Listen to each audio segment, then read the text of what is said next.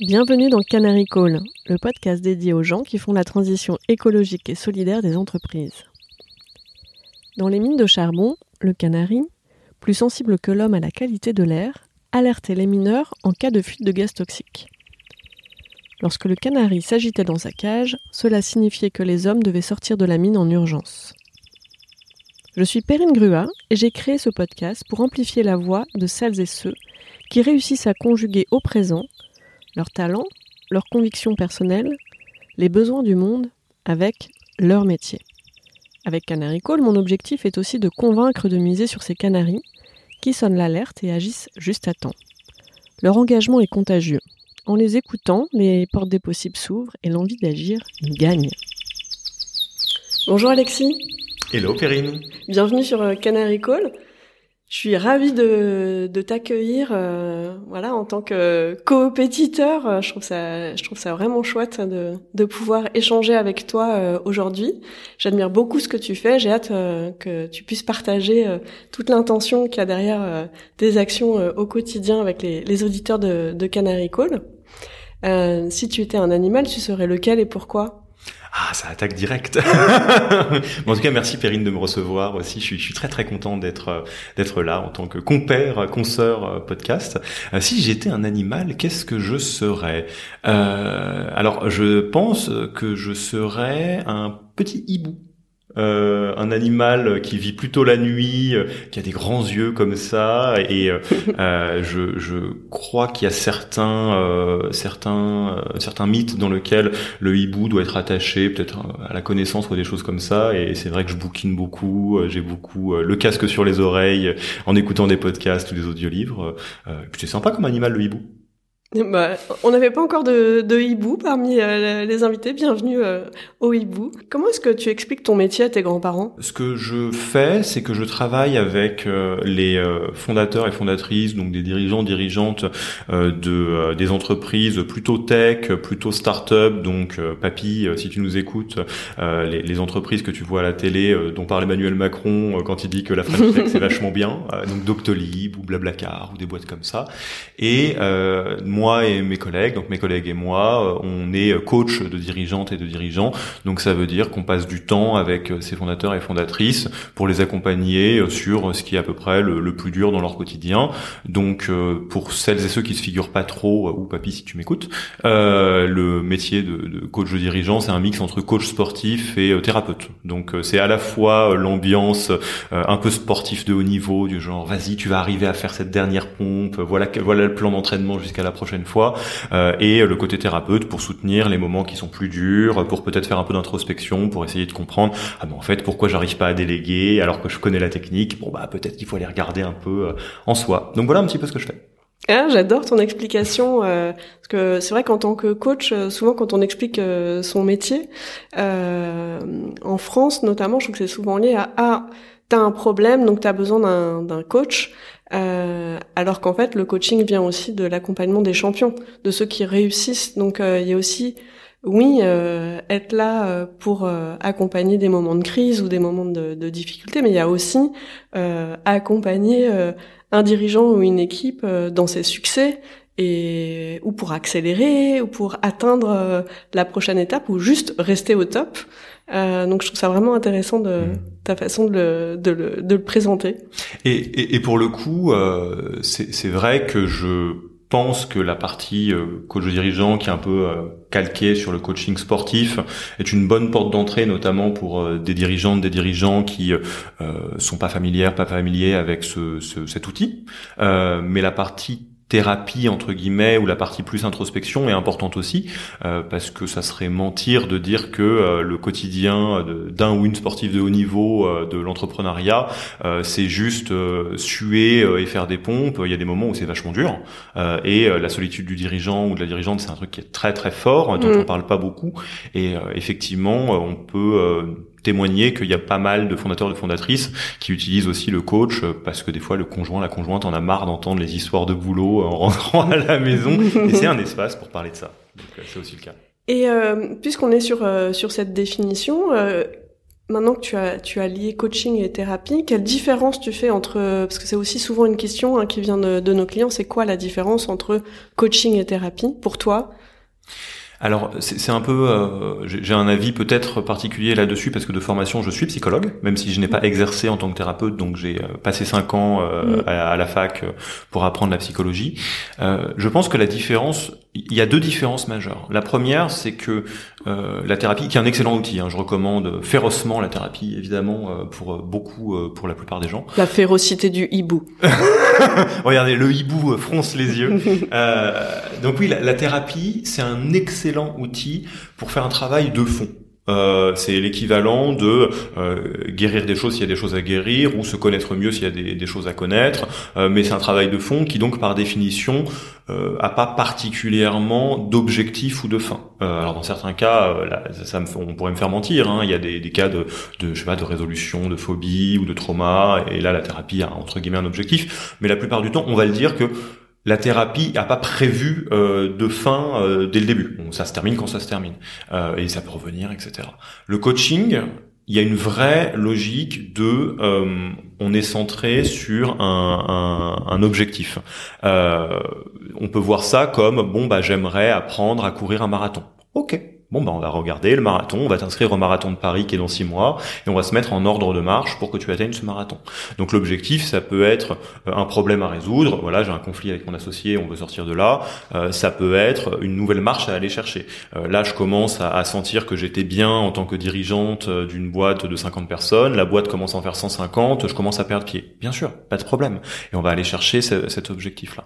Donc là, c'est le la première différence. Il y en a un qui a un objectif de facto ou un cap qui est le coaching, l'autre qui n'en a pas, qui est la thérapie, et l'autre, je dirais que euh, selon ce qu'on va aller chercher, euh, ça, peut être important de s'adresser à la bonne personne euh, pour les bons sujets. Dit autrement, euh, si vous allez en thérapie pour des choses qui sont très très très très dures, euh, ça peut être intéressant d'avoir un thérapeute ou une thérapeute qui est formé à ça, qui va pouvoir vous accompagner. Je vais prendre un exemple qui est un peu spectaculaire, mais prenons l'hypnothérapie par exemple. Euh, l'hypnothérapie, c'est pas du tout quelque chose qu'on qu'on fait au hasard. Il y a toute une manière de faire, de la même manière qu'on passerait pas sur le billard avec un chirurgien ou une chirurgienne qui est pas formé. L'hypnothérapie un peu à l'arrache entre guillemets, c'est dangereux. Euh, bah, dans en coaching, c'est important d'utiliser des outils de coaching. Et donc, quand euh, on, se retrouve sur des sujets qui nécessitent des outils de thérapie, c'est là où le coaching s'arrête et passe le relais pour moi à la thérapie. Mm. Moi, souvent aussi, ce que je donne euh, en, en, complément, tu me diras si tu es aligné avec ça, c'est finalement que en thérapie, euh, en, en, en, thérapie, on, on, va chercher dans le dans le passé pour mieux vivre le présent. En coaching, euh, L'idée, c'est pas d'aller euh, creuser euh, le passé pour mieux vivre le, présent, mais s'il y a des choses du passé qui ressortent, c'est comment est-ce que je les mets au service de mon objectif.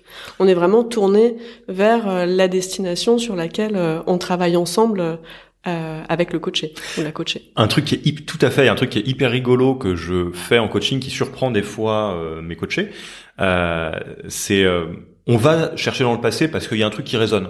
typiquement, on va me dire ah bah dans cette situation, je me sens mal ou j'arrive pas ou il y a un truc qui coince. Ok, on va prendre un petit détour. Par exemple, euh, attention, euh, auditeur auditrice, vous allez vous retrouver en coaching d'un coup là. Vous pouvez faire le test chez vous. Euh, je veux dire ok, donc ce truc là que tu ressens, est-ce que tu peux te connecter à l'émotion que tu ressens? Ok, tu l'as, tu sais pas, t'as l'angoisse ou tu te sens un peu humilié ou j'en pas un truc un peu fort. à quoi ça ressemble? Euh, est-ce que ça ressemble à un truc que tu as vécu dans le passé? Est-ce que ah bah tiens, ça ressemble à quand j'étais à l'école avec tel prof, etc. Alors petit euh, pense bête chez vous, euh, la, la, réponse de, de l'introspection, c'est toujours le papa, la maman, le prof ou le copain d'école. Hein. C'est toujours à peu près le même archétype. mais ce qui est intéressant et c'est là où les coachés sont surpris, c'est une fois qu'on a dit ça, une fois qu'on s'est rendu compte que le, le poteau rose est trouvé, de se dire ah mais en fait si j'ai du mal avec un tel ou une telle, c'est parce que symboliquement elle mon prof de maths euh, de quand j'étais en CP, par exemple, euh, ben on va pas aller plus loin. C'est-à-dire en, coaching, c'est pas l'objet. Euh, des fois, je leur dis, bah, si t'as un thérapeute ou une thérapeute et que tu veux creuser, vas-y. Ou si tu veux démarrer une thérapie, démarre une thérapie parce que ça peut être intéressant.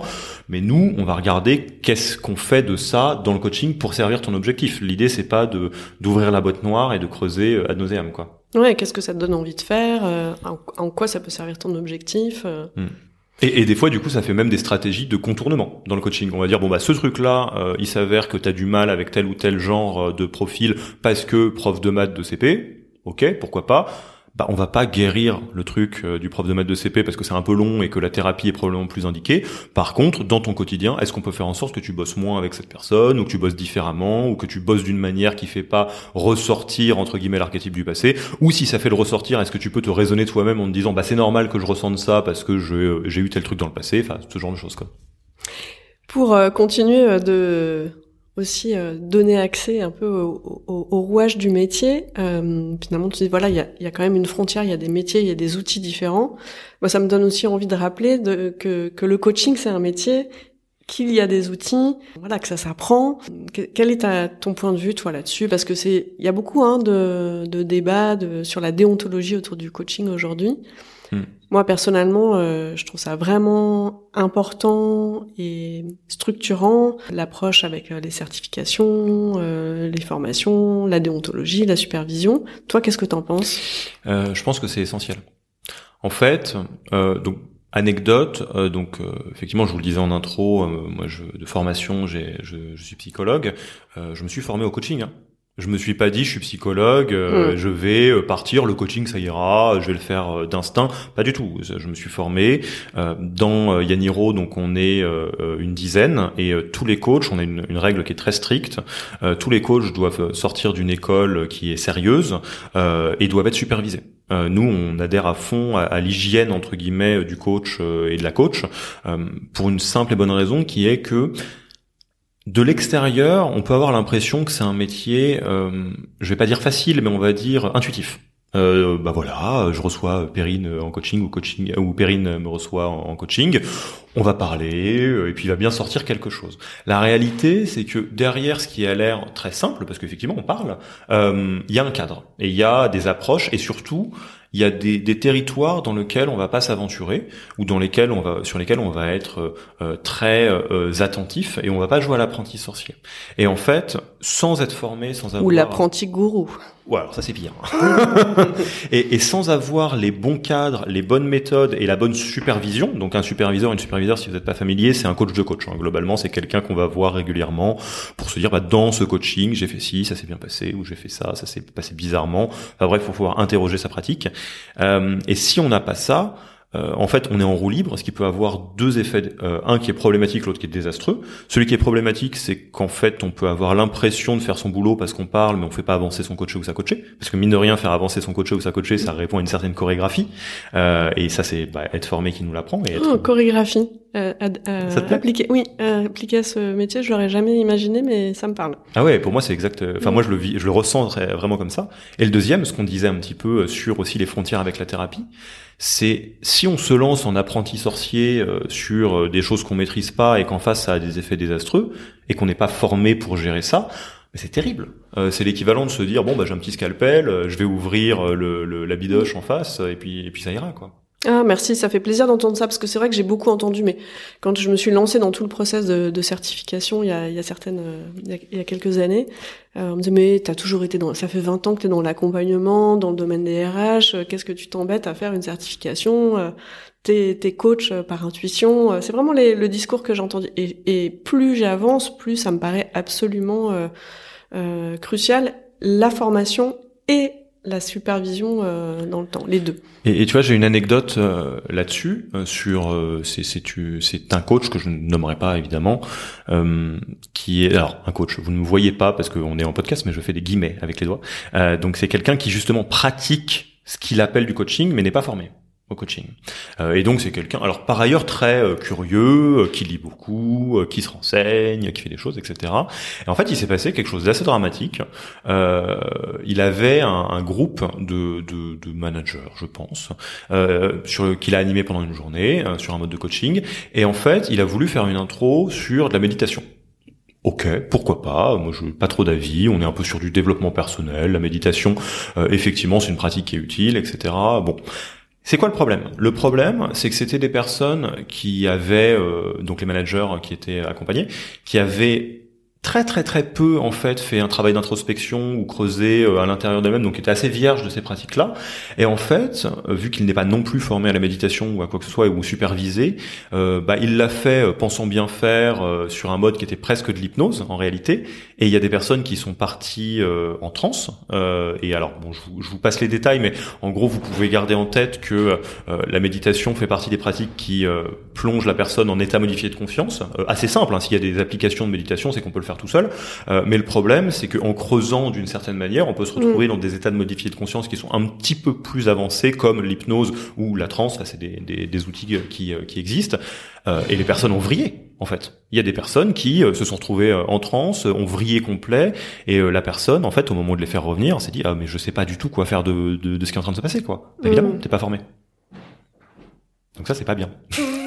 oui, et puis là, c'est un cas euh, extrême, très visible, mais il y a des choses. Euh, enfin, moi, je sais que euh, c'est un métier qui a, qui a beaucoup d'impact euh, dans le coaching collectif et encore dans le coaching individuel, c'est une autre euh, dimension, mais on peut avoir des, des impacts importants sur les choix que les personnes vont faire pour elles, pour elles-mêmes. Donc, c'est important que ce soit bien un accompagnement des personnes à faire leurs propres choix et, et, ne jamais être dans l'influence, euh, la dimension euh, gourou.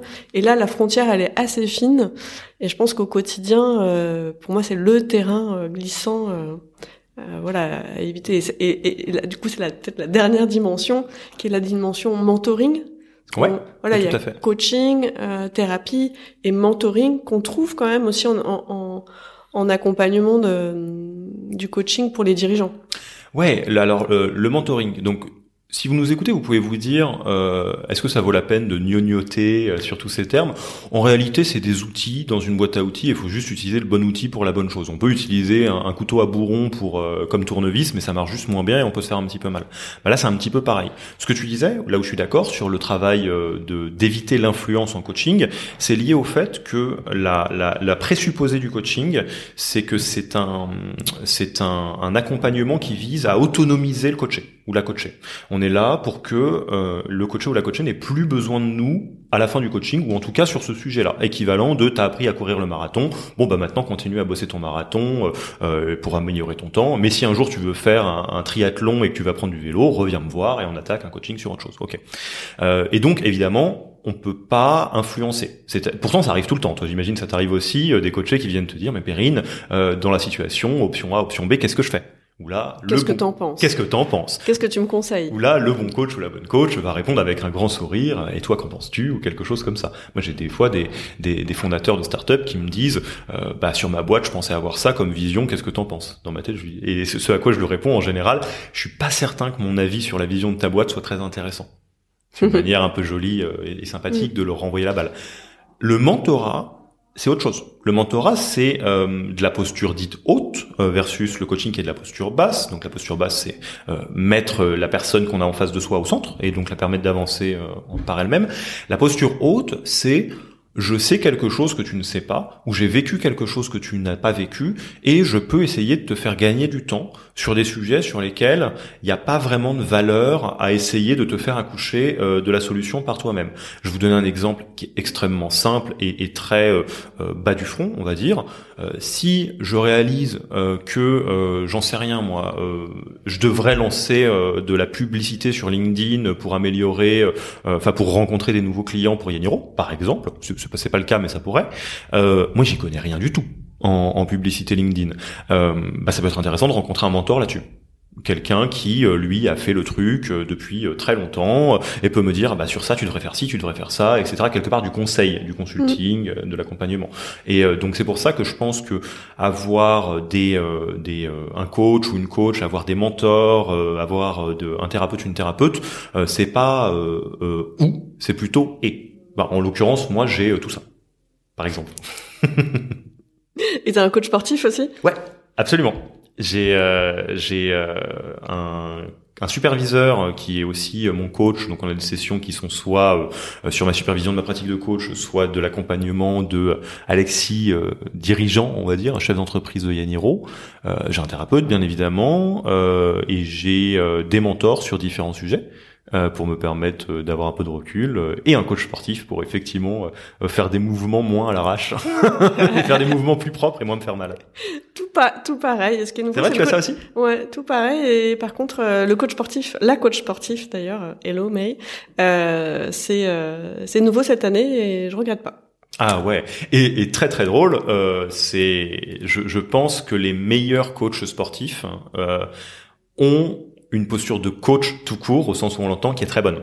Moi, j'ai eu l'occasion de travailler avec différents coachs sportifs et euh, celui avec lequel on travaille actuellement, donc à Nice, si tu nous écoutes, euh, est incroyable. Euh, typiquement, il peut être coach de dirigeant, de dirigeant, de manager demain, sans problème. Il a tout ce qu'il faut. bon, il faut qu'il passe par une petite certification. On l'a dit, on, on l'a dit, ça, on ne, on, ne, on ne mégote pas, il faut le faire. et euh, comment est-ce que comment est-ce que t'es passé euh, d'une formation en thérapie au monde de l'entrepreneuriat Parce que avant d'être coach et, thérapeute, euh, t'es passé par le, le, monde de l'entrepreneuriat et euh, de l'innovation, de, de, la tech. Et, là-dessus, on a un, parcours un peu parallèle. Donc, euh, je serais curieuse de comprendre toi ton, ton cheminement. Euh, alors avec plaisir. en fait, il y a deux casquettes qui sont je sais pas si elles sont importantes, en tout cas elles sont sur ma tête euh, de à peu près depuis aussi loin que je peux m'en souvenir. Euh, il y a la casquette des sujets humains, donc euh, les sujets humains m'ont toujours vraiment vraiment beaucoup intéressé, d'où la thérapie, les sciences humaines, etc.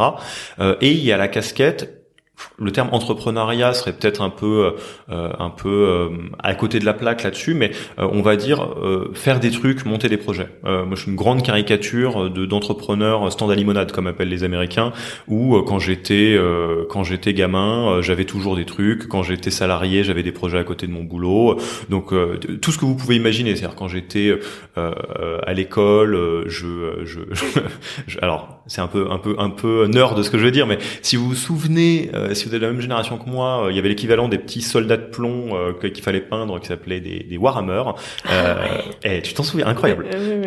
et bah typiquement, j'étais passionné par ce truc-là avec quelques amis, et assez rapidement, on s'est rendu compte que en fait, en achetant du silicone, on pouvait faire des moules de Warhammer, ce qui nous permettait d'en faire des versions en résine, parce qu'on n'avait pas les sous d'en acheter. donc en fait, on refaisait nos propres Warhammer en résine, et après, on les revendait à la cour de récré pour acheter des Warhammer, des nouveaux modèles qu'on refaisait en résine. Bon, tout ça c'est prodigieusement illégal, hein, c'est de la contrefaçon. Mais bon, quand j'avais 11 euh, ans, j'avais pas trop la, la, la, vision de ça. Je crois qu'au même âge, je vendais des trousses en papier designées sur mesure. Voilà, donc pareil. Quand j'étais ado, euh, j'ai eu un groupe de musique avec lequel on a fait plein de choses. On a fait des concerts, on a fait des CD, euh, mais qui se gèrent comme des projets. Euh, mes premiers jobs à côté, j'avais monté un, un, cycle de conférences TEDx avec des copains, ce qui a démarré un peu comme ah ça serait cool de faire un TEDx et qui a terminé dans le grand amphi de la Sorbonne avec une équipe de 60 personnes. Donc j'ai toujours eu un peu la bougeotte comme ça. donc ça c'est sur la partie vraiment entrepreneuriat. Et en fait, la partie euh, psychologue, moi je ne suis pas thérapeute, hein, je suis euh, psychologue, mais je n'exerce pas en thérapeute. Et même si techniquement euh, je peux mettre une jolie plaque de cuivre en bas de chez moi avec Alexiev, psychologue, je pense que je serais pas un, excellent thérapeute, loin de là. la raison pour laquelle je me suis formé à la psycho, en fait, à l'origine, c'est parce que je suis trop nul pour faire maths sup, en fait, j'aime beaucoup la, la, la, la, science, les maths, la logique, euh, mais j'avais pas des bonnes notes à l'école. Euh, et à un moment donné, j'ai euh, euh, réalistement fait un trait sur Mathup Matspé en me disant bon bah non euh, il faut faut être meilleur à l'école pour être accepté là-dedans et j'ai pris le deuxième truc qui m'intéressait le plus à savoir les sciences humaines donc j'ai fait psycho en sachant quasiment depuis le début euh, qu'il y avait assez peu de chances que ce soit euh, un job de, de, de, de, débouché de psycho du travail que j'avais envie de faire après. Mais vu que j'avais eu un peu l'habitude d'avoir la bougeotte, je me disais bon bah je trouverais bien quoi. Et, ce qui fait qu'en fin d'études de, psycho, euh, moi j'ai travaillé dans le milieu start-up français, j'ai été salarié de start-up, donc j'ai. C'est un hasard ça? Comment? C'est un hasard? C'est un peu un hasard. Euh, en fait, le, chemin précis, c'est euh, en dernière année de psycho, euh, j'avais pas trop envie. Enfin, je voyais les jobs que, qui pouvaient. Euh, donc, j'ai psycho du travail. Donc, euh, je voyais un peu les jobs qu'on pouvait avoir. Je me suis dit, j'ai pas très envie de faire ça. Je pense que je suis pas très bon pour ça. et donc, j'ai regardé un peu ce qui était possible à partir de là. J'avais dans ma fac un, un, un, un ponte mondial des sujets créativité et innovation sous l'angle sciences humaines. Donc, comment le cerveau est créatif, comment tout ça, tout ça. donc, je me suis renseigné là-dessus. Je me suis dit, bah, tiens, ça, ça, pourquoi pas On va voir s'il y a des trucs à faire là-dedans. De ce chemin-là, en fait, j'ai rencontré euh, le monde de l'innovation euh, parce que j'ai rejoint euh, Bell Labs, donc qui était le labo d'Alcatel Lucent. Mmh. Euh, Fabrice Poussière, si tu nous écoutes, qui était mon maître de stage à l'époque, qui était super. Euh, donc où là j'ai rencontré euh, vraiment un milieu très innovant et donc dans l'innovation grand groupe j'ai rencontré les startups, ce qui fait que j'ai été salarié de startup et après j'ai été directeur d'incubateur et après en gros j'ai eu 30 ans et je me suis dit tiens j'aimerais bien monter un projet temps plein qui m'intéresse et je me suis dit tiens c'est quand même hallucinant maintenant que je connais bien le milieu start-up euh, français, enfin un petit peu mieux, euh, de voir qu'il y a plein de choses à faire sur les sujets RH, humain, management, leadership, parce qu'on a un petit peu de retard par rapport au, pas déjà à l'écosystème américain, anglais de Tel Aviv, mais aussi les grands groupes. En fait, je me suis rendu compte qu'il y avait une, forme de, de, de, de, bonne intention, mais un peu d'amateurisme, et qu'il y avait donc de quoi lancer un projet. Dont, d'où Yaniro. Voilà. Waouh dans ce que tu me dis, j'entends aussi beaucoup euh, la quête d'excellence en fait, c'est-à-dire euh, mathsup, mathsp, euh, c'était pas possible euh, parce que j'étais pas. Alors, je quête d'excellence avec 10 sur, 10 sur 20 au bac, mais ouais, ok. Mais en tout cas de, de d'être là où tu peux avoir le maximum d'impact et euh, être la meilleure version de toi-même. Euh, dans ce que dans ce que j'entendais, euh, c'est quelque chose qui est important. Euh, pour ouais, toi. ouais, ouais, tout à fait. Euh, c'est très important. Alors il y, a une petite nuance qu'on pourra aborder si, si ça t'intéresse, mais en fait il y a deux choses là-dedans. Donc je mon mon mon ah comment on appelle ça? Mon c'est pas mon anecdote mais mon dicton préféré peut-être c'est connais-toi toi-même parce que je pars du principe, bon ça va bien avec le métier, hein, euh, mais je pars du principe qu'à partir du moment, où, du moment où tu te connais bien, mm. euh, il y a plein de choses qui se décoincent facilement. Ça veut dire que tu peux mieux interagir avec les autres, ça veut dire que tu peux mieux savoir ce qui est épanouissant ou au contraire ce qui est énergivore, etc.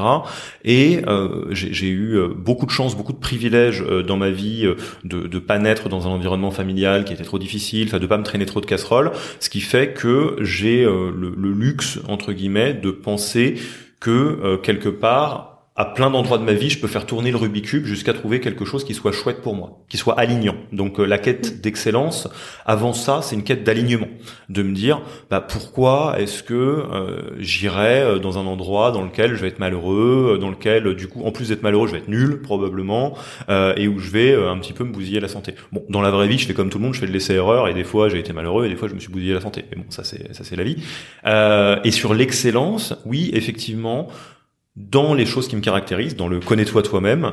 Euh, moi, je suis euh, un profil qu'on appellerait compétiteur. Alors dans d'autres euh, dans d'autres tests de personnalité, je sais plus comment ça s'appelle, peut-être travailloman, persévérant, un, truc comme ça, euh, qui fait que il n'y a pas grand-chose qui me ravit plus que le fait d'essayer d'aller monter un cran plus haut, mais pour le bonheur du jeu.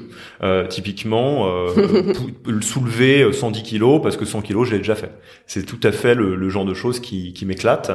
Euh, et donc, évidemment, j'essaye de me mettre dans un environnement qui me permet de faire ça.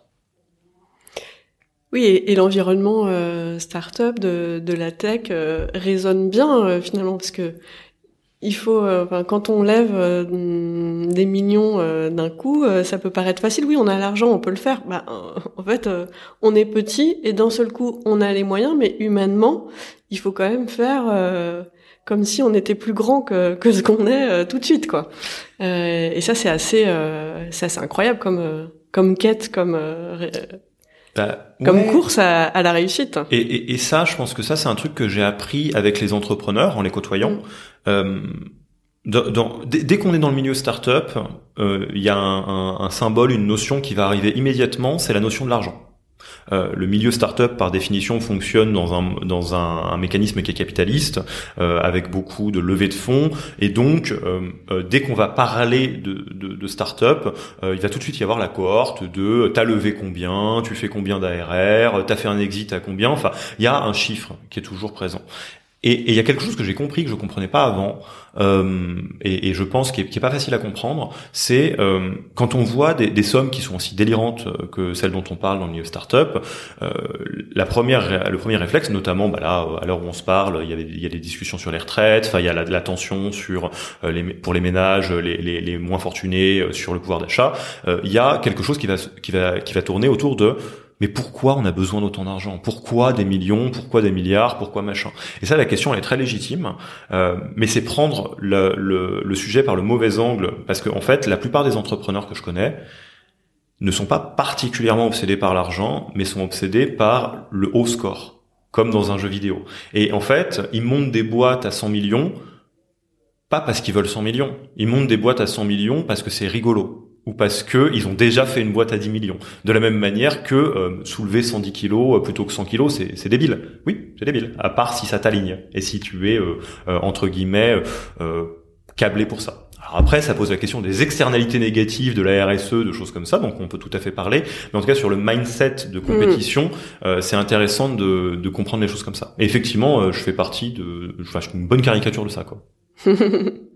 et justement, tout à l'heure, tu disais que pour toi le milieu des startups était en, retard par rapport à l'écosystème américain et par rapport aux, grands groupes. Qu'est-ce que tu veux dire par là?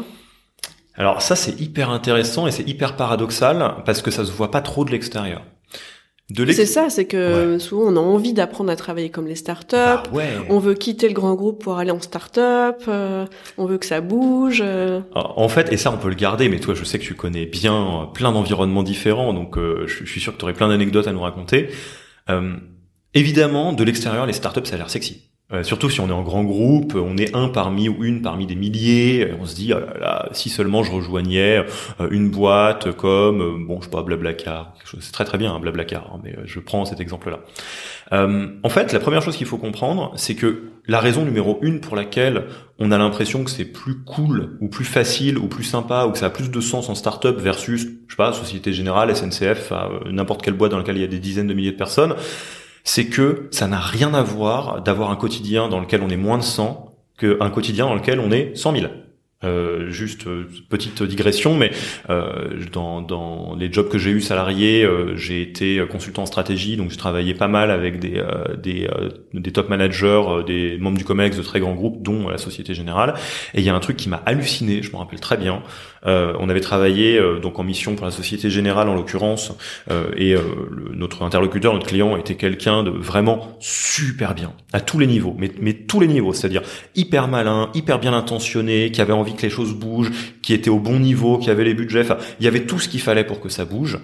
Et malgré ça, faire bouger quoi que ce soit dans une technostructure aussi énorme que la Société Générale, c'est lent, c'est long et des fois ça marche pas.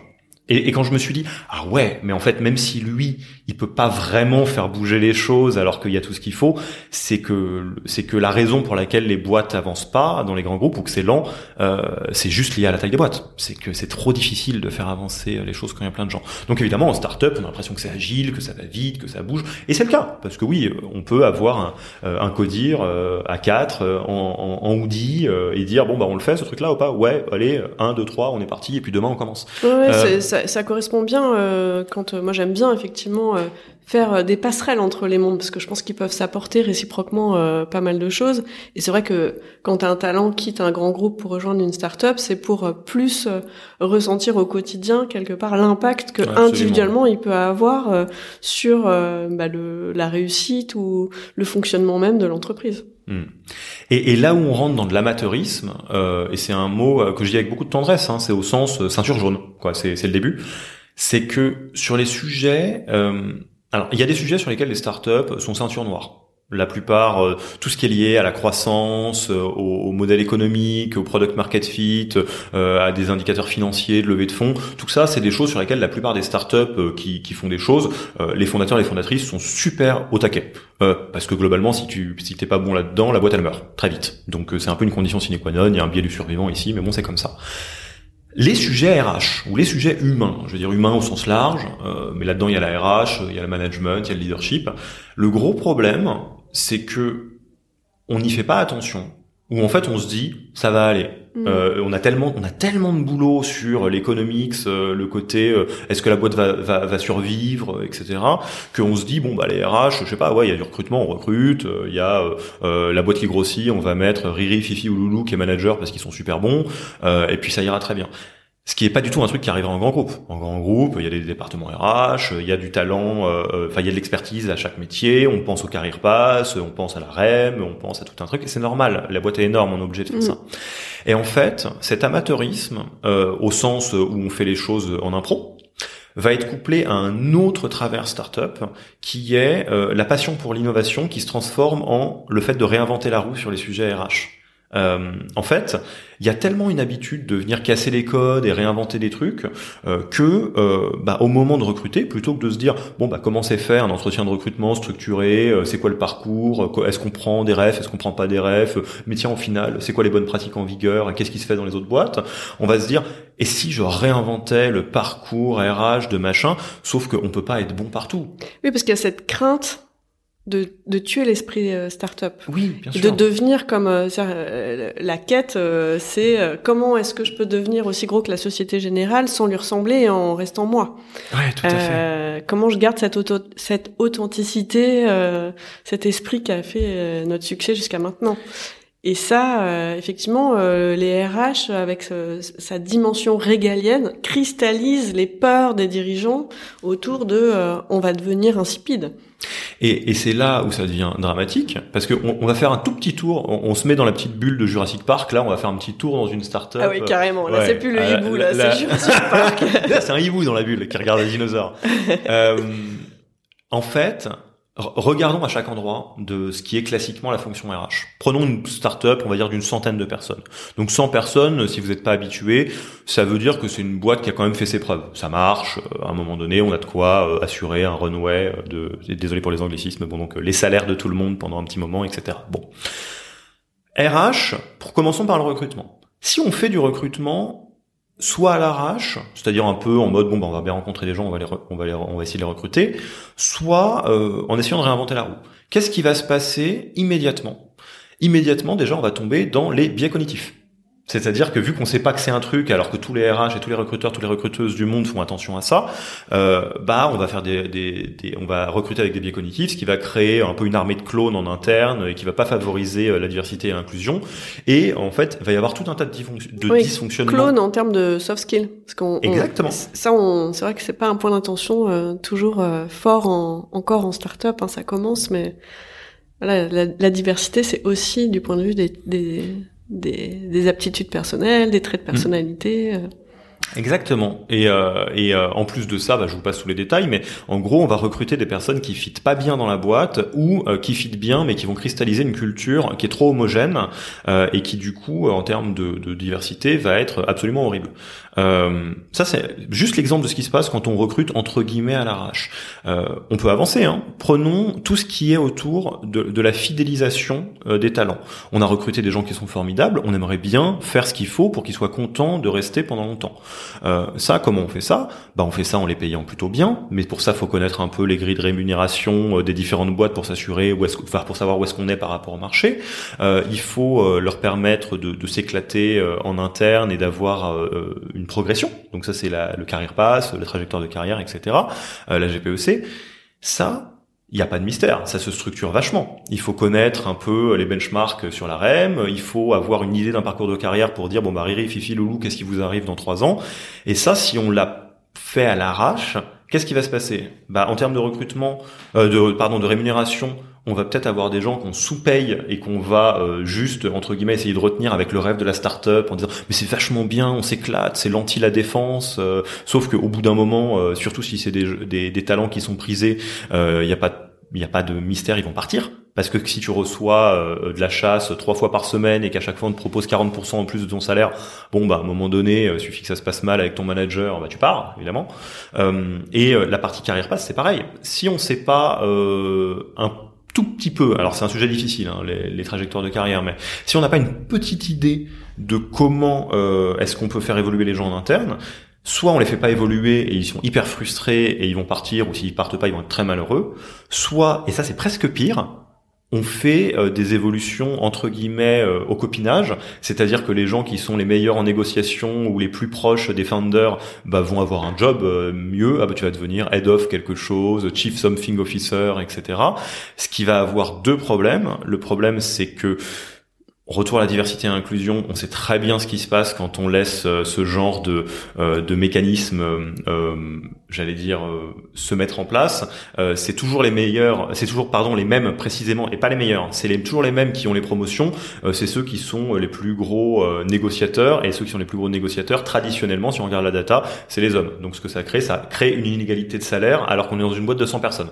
Dans, mm. dans une boîte de 100 personnes, on va quand même avoir des femmes qui sont moins payées que des hommes pour zéro raison valable. Donc ça, c'est un premier problème. Le deuxième, c'est que ça va créer de la dette RH. C'est-à-dire une fois que la boîte euh, sera passée à 100 personnes et que euh, bon bah vu que le copain Fifi il a été euh, très bon en négociation et qu'il a été particulièrement pénible et qu'il m'a demandé une augmentation et un poste meilleur, bon bah je vais lui donner le poste. Mais vu que le poste il correspond à rien dans l'organigramme, quand on va passer à 200, qu'est-ce qu'on fait de Fifi? Est-ce que on le placardise? Est-ce que on, on, crée une organisation autour de Fifi, euh, ce qui fait que ça crée encore plus de DTRH, etc. Et tout ça, ça n'arrive pas quand on a un ou une DRH qui connaît bien son boulot, parce que bah, elle va structurer ou il va structurer la boîte pour que ça se passe pas, et ou à défaut de DRH, des connaissances RH, où on est capable de dire ah bah ok le recrutement les bonnes pratiques c'est ça, euh, la rémunération les bonnes pratiques c'est ça, euh, les carrières passent les bonnes pratiques c'est ça, etc. etc. C'est ça, c'est qu'il faut accepter de d'investir sur cette euh, fonction avant d'en avoir euh, besoin, ce qui est ce qui est l'inverse du pragmatisme euh, de la start-up dans, dans, dans, sa façon de fonctionner, hein, en mode survie comme hmm. comme comme tu disais, c'est-à-dire que investir sur cette fonction régalienne en amont d'en avoir vraiment besoin pour pas créer de la dette et être prêt à accélérer au moment où, où il faudra. Et hum, quelle est ta vision euh, par rapport à, à ce besoin d'anticipation, ces enjeux de maturité. Finalement, là, ce que tu dis, c'est que les startups ont intérêt de s'inspirer de, de ce qui est fait dans les grands groupes. Absolument. Finalement, on a pas mal de, de DRH de grands groupes qui sont recrutés dans des, dans des startups pour accompagner euh, les changements de, de, de passage d'échelle. Sur le sujet de la RSE, comment tu vois les choses? Alors, même, c'est exactement le même constat avec un niveau de profondeur supplémentaire. En fait, je vais mettre de côté les entreprises à impact. Il y a des entreprises que vous connaissez, je pense à Too Yuka, euh, La Ruche qui dit oui, euh, Vendredi, euh, qui sont des boîtes, Phoenix aussi, voilà que je pourrais citer, qui sont des boîtes à impact. C'est-à-dire, c'est la mission de la boîte que d'avoir un impact positif en termes de RSE. Ok. Donc ça, c'est une partie des entreprises que je mets de côté. Toutes les autres entreprises ont un impact, qu'elles le veuillent ou non, positif ou négatif, et donc la RSE existe dans l'entreprise, qu'elle soit nommée ou pas. Et eh ben là, c'est exactement euh, la même chose. C'est en startup, il faut comprendre qu'il y a tellement de boulot et il y a tellement de tensions que ce qui n'est pas porté par quelqu'un n'existe pas et devient la variable d'ajustement du reste. Donc en fait, pourquoi est-ce que la meilleure chose que vous, vous puissiez faire si vous montez une boîte, c'est de recruter euh, votre DRH un an plus tôt que ce que vous pensez? Euh, c'est que en faisant ça, vous n'allez pas contracter de la dette RH et euh, même si vous êtes la personne la plus cynique du monde euh, qui a juste envie euh, d'éclater les scores et d'avoir de soulever le plus gros poids, comme je disais, pour avoir le meilleur score, vous allez avoir besoin d'un DRH ou d'une DRH qui sait ce qu'il fait parce que bah, si vous contractez de la dette RH, à un moment donné, votre croissance, elle va s'effondrer sur elle-même parce que les gens vont partir, vous allez avoir euh, des mauvaises notes sur Glassdoor et vous allez être épinglé sur Balance ta startup. C'est ça qui va se passer, globalement. Euh, et ça, on l'évite en ayant du professionnalisme, l'expérience, de l'expertise, etc. La RSE, c'est exactement pareil. Je connais très peu de, de, de, fondateurs ou de fondatrices de start-up qui n'ont pas euh, une vraie intention RSE, même si c'est pas euh, leur euh, le, le, fond de leur boîte. Ils peuvent faire un, un SaaS B2B, un truc de bureautique qui n'a pas grand chose à voir avec le schmilblick de la RSE. Peut-être parce que c'est souvent des jeunes générations, mais la plus ou que c'est des gens qui aiment bien changer les choses, mais la plupart des entrepreneurs que je connais, une écrasante majorité, ont une sensibilité RSE qui est très forte. Le problème, c'est que une fois qu'on a une sensibilité RSE qui est très forte, s'il y a aucun véhicule en interne pour faire vivre ces trucs-là, et quand je dis véhicule, c'est quelqu'un qui s'en occupe, bah ça va passer à la trappe. C'est-à-dire, on a déjà des semaines de cinglés. Euh, on va se dire bon, bah, on va déjà essayer euh, de, s'assurer de générer assez de croissance pour pas virer tout le monde dans six mois, ça serait bien. Euh, et du coup, on va se dire bon, bah, la RSE, on va faire de notre mieux. Et du coup, vu qu'on n'a pas le temps, bah, on va pas la faire du tout.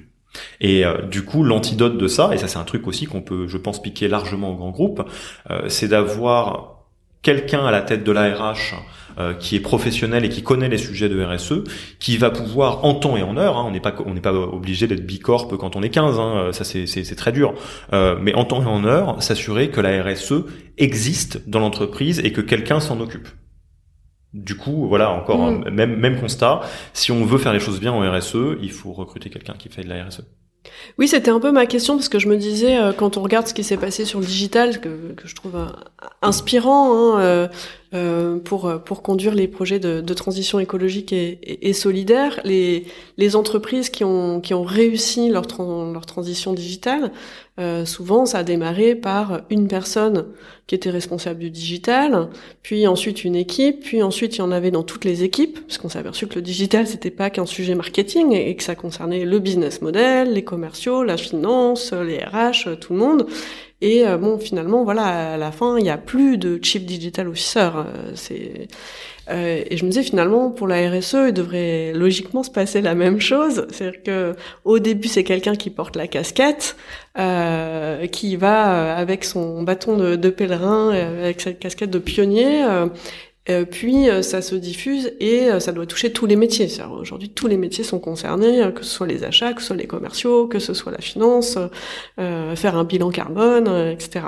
Donc je me disais tiens, en start-up, eux qui ont l'habitude d'être d'aller plus vite et d'être dans une logique d'accélération de l'innovation, par où euh, ils vont commencer sur euh, les sujets de RSE. Ce qu'il faut bien commencer quelque part. Moi, je veux pas opposer euh, d'un côté les purs, les boîtes à hmm. impact, et puis les gens qui font du business, qui sont là où ils sont. il va bien falloir qu'ils y aillent de toute façon. Donc, est-ce que est-ce que c'est la RH Je vois de, de, plus en plus cette tendance-là en, en start-up, ou est-ce que c'est directement le CEO, ou est-ce que c'est une fonction dédiée? Euh, qu'est-ce que tu vois apparaître, toi, euh, sur le hmm. terrain? Alors, c'est très intéressant le parallèle que tu fais euh, avec le digital. Parce que je, je pense que c'est prendre le sujet par le bon bout que de faire ça. De se dire, euh, il y a quelques années, on a besoin d'un Chief Digital Officer parce que ça va pas de soi de digitaliser euh, Société Générale, Pernod Ricard, Louis Vuitton, enfin des boîtes qui, qui ont vécu une vie très grande avant euh, le digital quelque part, euh, et que une fois que le, le, le, temps a suffisamment fait son œuvre, bon bah le digital c'est un peu partout parce que bah, ça veut rien dire de pas faire de digital en 2023 quoi globalement quand on est une boîte. Euh, la RSE, je suis euh, assez convaincu, comme tu le dis, que ça va suivre la même trajectoire et que en startup, le, le, le meilleur pari euh, va être de recruter euh, au poste de DRH en fait. Alors pourquoi? Je, je, vais m'expliquer. Pareil, je vous mets un peu dans le, je retourne dans le Jurassic Park, dans la petite voiture Jurassic Park, dans ce qui se passe en startup. Pourquoi est-ce que les startups ont une très bonne intention RSE et sont à la ramasse en termes de résultats. Parce que c'est le cas. Hein. Je, je, peux, je peux prendre diversité et inclusion, c'est pareil. La plupart des gens, euh, des fondateurs, des fondateurs, fondatrices, euh, sont plutôt très bien intentionnés sur les sujets diversité et inclusion. Euh, je pense, je sais pas à quel point ça a évolué, mais en tout cas aux dernières nouvelles, euh, le milieu startup est pire que les grands groupes en sujet diversité et inclusion. Pourquoi? La raison, elle est hyper simple, c'est qu'il n'y a ni budget sous ni budget bande passante. En fait, quand on est dans un grand groupe, il y a un, certain excédent euh, de capital temps et de capital euh, sous à allouer à tout un tas de sujets euh, qui ne sont pas vitaux entre guillemets. c'est alors par, définition, ils deviennent vitales parce que ça fait partie de la, grande mécanique. Mais en startup, en gros, pour le dire très simplement, euh, si on a euh, 10 000 euros à, dépenser, on va les dépenser euh, dans euh, de la pub LinkedIn pour essayer de générer des clients, euh, plutôt que dans une opération diversité et inclusion dont on sait pas trop qu'est-ce que ça va donner, même si l'intention est là. Pour la raison qui est très simple, on l'a dit, la question mm. de la survie, de si euh, entre guillemets on se disperse, potentiellement dans six mois on vire tout le monde. Ça c'est la réalité de toutes les startups. Hein. La plupart des mm. startups voient à six mois, 12, 18 des fois, mais pas plus. Mais et c'est là où avoir un ou une excellent ou excellente DRH fait une énorme différence parce que les meilleurs profils DRH, euh, il y en a plein, plein, plein en startup maintenant. Ça c'est très cool. Ils viennent, ils ou elles viennent tous de grands groupes. Je suis assez euh, d'accord avec toi. Il y a une vraie prise de conscience ah, de l'importance euh, de cette fonction. Euh, et de miser sur cette fonction, c'est très réjouissant. Donc on trouve des anciens AXA, anciens Allianz, anciens Danone, etc. Et en fait, qu'est-ce qui va se passer? Il va se passer deux choses. La première, c'est que dans 99% des cas, ces profils-là ont aussi des convictions humanistes ou RSE très fortes en tout cas toutes celles que je connais, euh, je pense à des, des femmes DRH ou des hommes DRH, toutes les personnes que je connais ont des convictions qui sont très fortes. Et elles sont dans une position de prise de décision. Elles sont COMEX, elles sont capables euh, de, de, de pouvoir décider.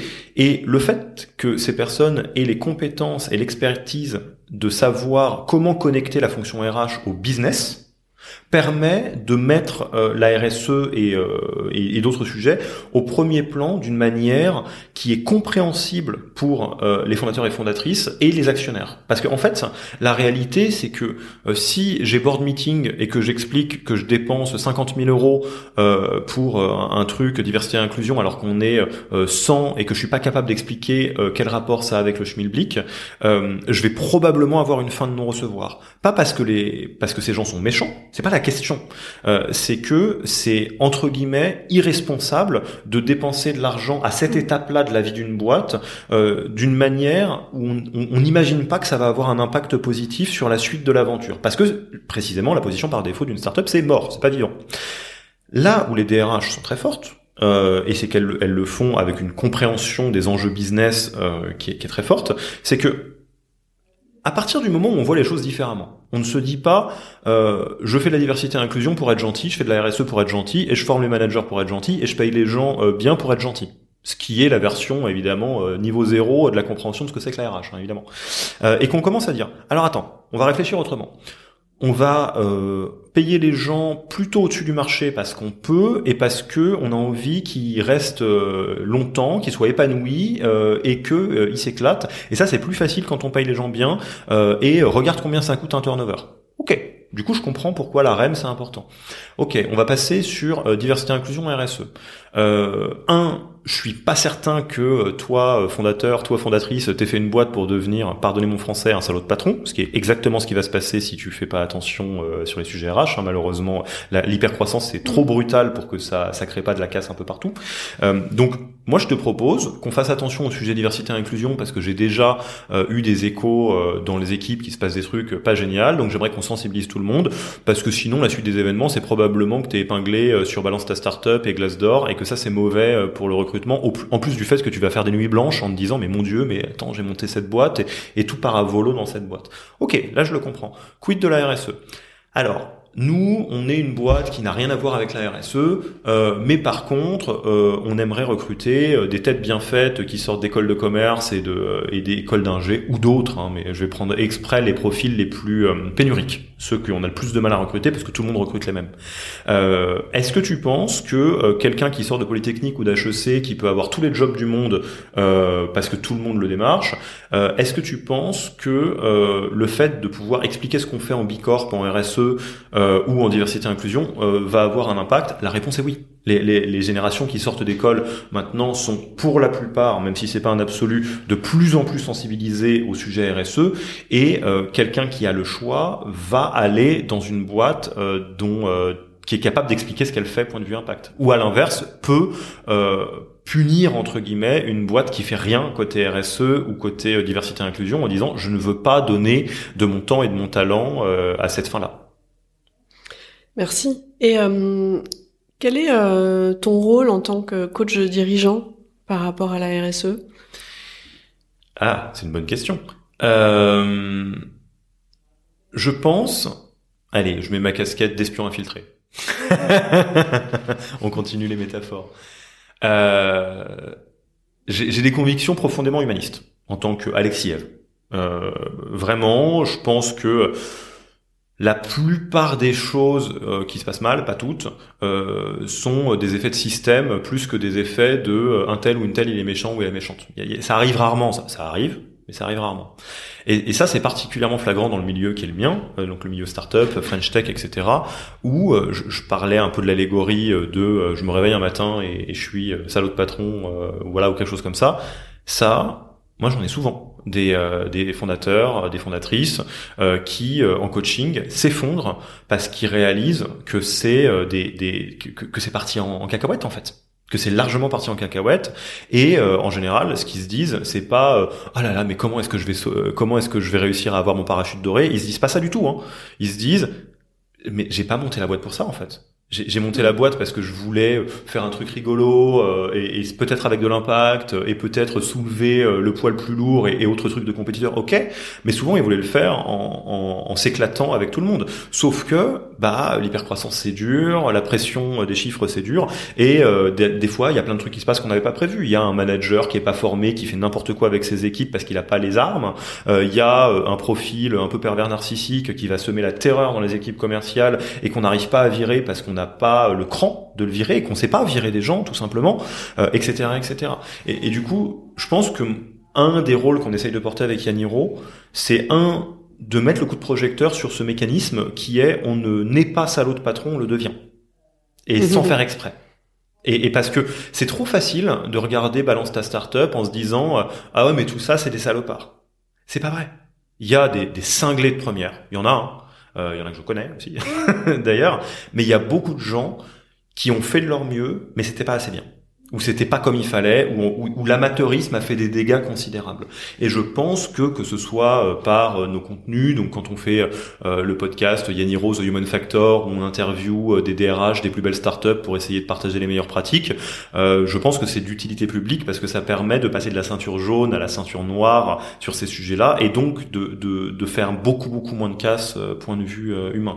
Quand on fait du coaching de dirigeants de dirigeants, c'est aussi ça qui se passe on aide les, les, dirigeants, les dirigeantes à avoir les angles morts de ce qui est en train de se passer et dire alors là, je vois que tu es content, tu viens de lever des fonds et tu te dis je peux souffler. En réalité, c'est pas une question de souffler pas souffler, c'est que ça va s'accélérer vachement et voilà toutes les choses que tu pourrais regarder pour éviter que ça parte à volo.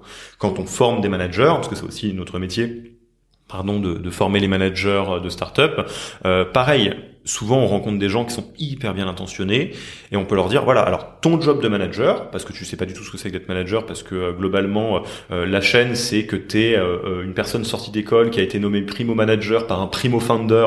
Donc tout il y a beaucoup beaucoup de de de, de, de, nouveautés plutôt que de jeunesse là-dedans.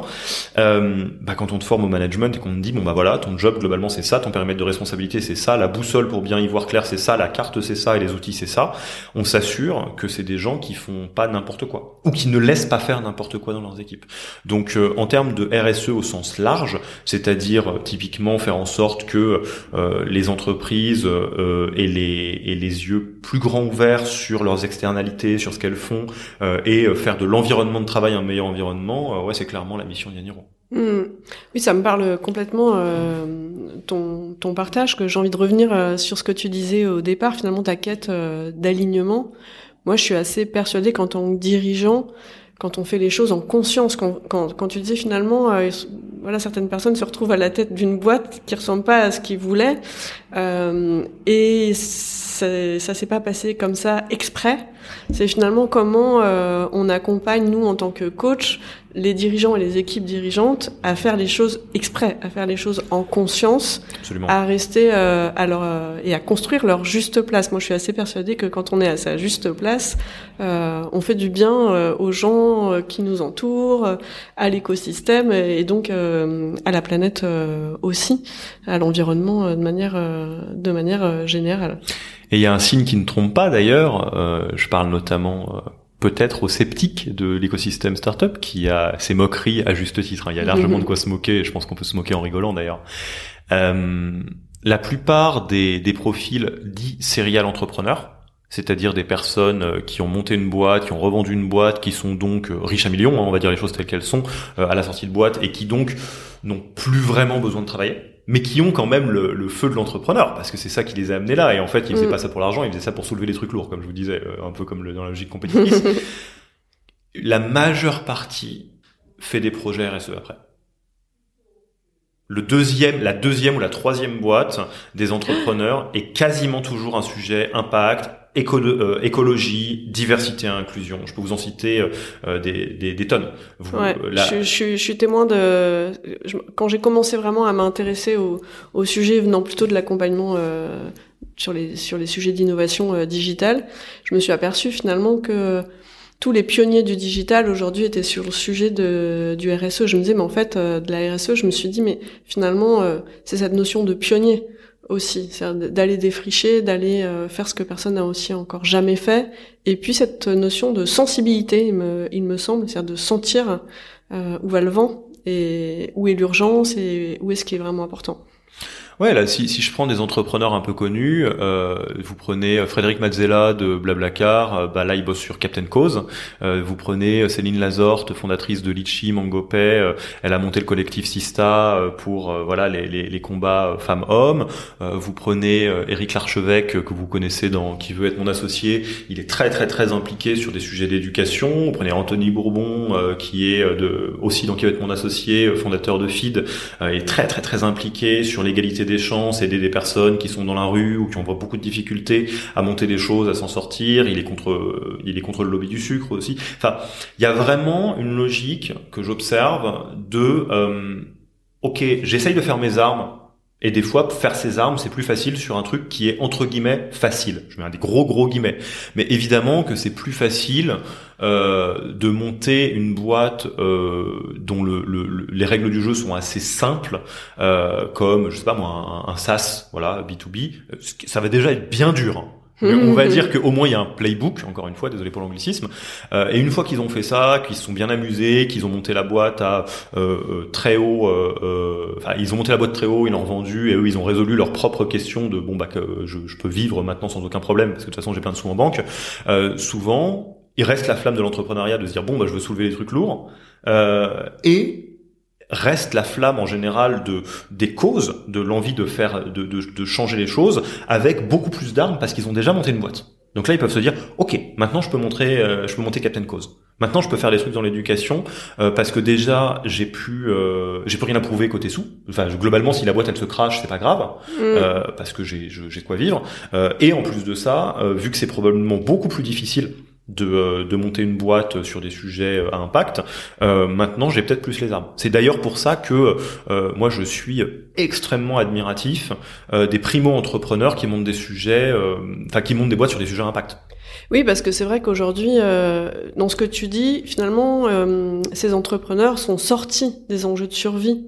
Et donc, ils peuvent s'intéresser aux, au vrai enjeu de survie de, notre de... Et, et, et maintenant on a une nouvelle génération qui s'attaque directement à, à ce sujet-là.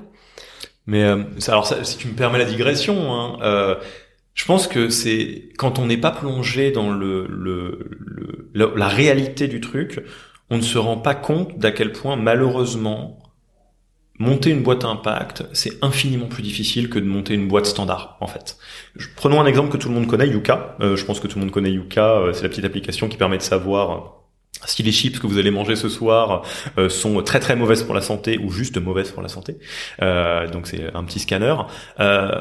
Prenez deux minutes Yuka sous un prisme capitaliste, parce que donc c'est une boîte, une startup qui vit dans un mmh. monde qui est capitaliste. L'application est gratuite. Ok, ça c'est bien pour la démocratisation euh, de, de, de euh, comment dire euh, de, de cet usage, de consommation responsable et tout. C'est super. Si demain Yuka coûtait 9,99 par mois, il y aurait une levée de bouclier en disant ah bah quoi, il y a que les riches qui peuvent, etc. Et ça serait potentiellement justifié. Bon, donc ce que ça veut dire, il n'y a pas besoin de, de, de sortir d'une grande école pour faire ça. ça veut dire que Yuka ne fait pas d'argent. En tout cas, pas comme ça. Hmm. Ok. Donc comment est-ce que Yuka pourrait faire de l'argent du coup? Qu'est-ce que ça pourrait être le modèle économique? Euh, bah, Le modèle économique, ça pourrait être de travailler avec des grands groupes. Ah là, tout de suite, ça craint. Ah, Yuka a monté un partenariat avec Carrefour. Ah, il y a un truc qui me déplaît là-dedans. Est-ce que tu peux être jugé parti ou est-ce que tu dois être indépendant? Bon, bah non, bah je vais pas faire ça. Ok. Donc, est-ce qu'on va pas faire un truc que euh, n'importe qui connaît maintenant, qui est euh, bon bah quand tu es une entreprise, euh, tu, tu que t'es pas obligé d'être rentable le jour 1. Tu peux lever des fonds et quelque part avoir des fonds en banque pour faire vivre la boîte en attendant de la rentabilité. Bon bah c'est ce que Yuka a fait. Yuka a levé des fonds. Mettons-nous du côté des fonds d'investissement. j'ai pris des parts de Yuka, j'ai donné X millions et j'ai récupéré X% de Yuka. Comment est-ce qu'un fonds d'investissement récupère sa mise? Parce que les fonds d'investissement, c'est pas leur argent, c'est ils gèrent l'argent de, de grandes fortunes ou de grandes institutions. Donc en fait, euh, moi, je, je, j'ai énormément d'argent, je la donne à un fonds d'investissement euh, qui va euh, pouvoir me dire, auquel je vais demander de me faire un multiple, je sais pas, de 3, 4, 5, etc. C'est ça, c'est ça le, le modèle d'un fonds d'investissement. Donc moi, j'ai mis des ronds dans Yuka. Quand est-ce que je vais récupérer ma mise le jour où Yuka euh, sera euh, rentable et où je toucherai des dividendes, ça a l'air mal parti, parce qu'on a vu que monétiser Yuka, c'est hyper dur. Le jour où Yuka s'introduit en bourse, même réponse, ça a l'air un peu mal parti, sachant qu'en plus en France, on fait très peu d'introductions en bourse. Donc ça veut dire qu'il reste que le moment où Yuka euh, revend Yuka à une grosse boîte, et là, retour au problème de conflit d'intérêts, de est-ce que j'ai vraiment envie euh, de continuer à utiliser Yuka euh Alexis, est-ce que tu serais en train d'aborder le sujet capitalisme et RSE Est-ce euh, compatible? Bah, et, précisément, tu vois, je pense que c'est compatible à partir du, mais que ça demande un effort supplémentaire. La preuve, Yuka existe. Mm. Et le UK a levé des fonds sur un fonds d'investissement qui est très très rare, euh, qui accepte de potentiellement pas revoir sa mise. Euh, mais tout ça pour dire que le, le, le, le système dans lequel on vit, pour le moment, est capitaliste. Ça peut bouger, Peut-être qu'on sera même encore là, toi et moi, pour euh, pour voir ça en France. Mais pour l'instant, c'est ça. C'est à peu près ça les règles du jeu. Quand on veut monter une entreprise, a priori, on va devoir jouer aux, aux règles du jeu du capitalisme, ou en tout cas vivre dans ce monde-là, même si on est à côté du jeu. Euh, et du coup, je, je, sans parler de politique ou d'économie, je pense que c'est essentiel de trouver les, les, combinaisons de Rubik's Cube qui permettent à la RSE d'avoir un impact et de vivre dans le capitalisme parce que euh, j'aurais enfin moi je serais très inquiet euh, si la seule manière dont euh, la RSE peut vivre c'est hors capitalisme parce que je vois bien que c'est le modèle dans lequel on est. Donc ça veut dire qu'on se met en apnée en attendant que le capitalisme change. Moi ça m'inquiète un peu. Pour conclure, quel est ton canary call, le message que tu auras envie de faire passer au plus grand nombre, euh, ou ton cri d'alerte, ce que tu veux euh, founder de start-up, fondateur, fondatrice de start-up, recrutez votre DRH un an plus tôt que ce que vous pensez. Et euh, vous inquiétez pas, ça va bien se passer. Vous pourrez faire ça dans le jeu startup. Vous n'êtes pas juste en train de dépenser de l'argent qui pourrait servir à autre chose. Euh, c'est un investissement et ça va vous permettre d'avoir. ça va faire un truc magique. Vous allez avoir une boîte qui est solide, on va dire, euh, financièrement, euh, mais dans laquelle tout le monde est content, euh, les, collaborateurs, les collaboratrices, vous aussi, et, et, votre futur vous va vous remercier de ça. petite parenthèse, recruter quelqu'un qui a un background qui est solide, et très probablement ça sera en grand groupe, en tout cas c'est mon avis. Et pour toutes les personnes qui découvrent l'environnement startup plus en profondeur avec cet épisode, j'aimerais juste vous, vous, vous témoigner que le monde euh, startup, comme tous les univers dans lesquels, quand on prend le temps d'y rentrer, est beaucoup plus nuancé que ce qu'on croit. C'est ni des génies, ni euh, des, des, des, petits bobos euh, à basket euh, qui en ont rien à faire. c'est, c'est assez compliqué. C'est des gens qui sont souvent très très très très bien intentionnés et qui des fois loupent un virage avec des conséquences qui ne sont pas les meilleures. Mais en tout cas, souvent, c'est des gens bien. Merci pour ton récit humaniste et nuancé du monde de la startup, des startups. Pour finir, euh, sur quelle musique, quel titre euh, tu souhaiterais euh, qu'on se quitte? On va le passer en fond? Ouais. Ah, alors j'adore en ce moment, donc j'écoute beaucoup TSF Jazz le matin. J'aime beaucoup Samara Joy, le morceau Can't Get Out of This Mood. C'est parti.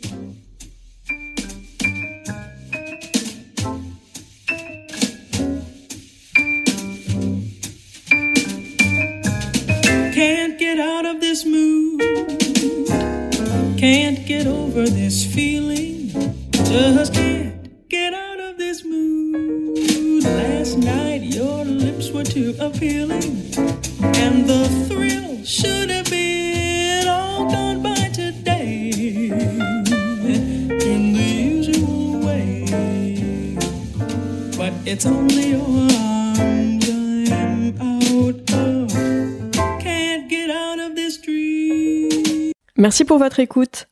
Pour être tenu informé de la diffusion des nouveaux épisodes, Je vous invite à vous abonner au podcast sur la plateforme de votre choix et à suivre les comptes de Canary Call sur les réseaux LinkedIn, Twitter, Instagram, YouTube et Facebook. Pour amplifier la voix de mes invités, n'hésitez pas à commenter, partager ou même offrir vos étoiles.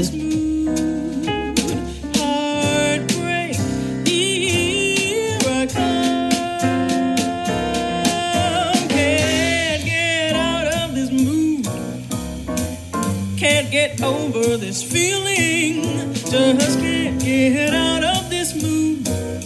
Last night your lips were too appealing, and the thrill should have been all gone by today.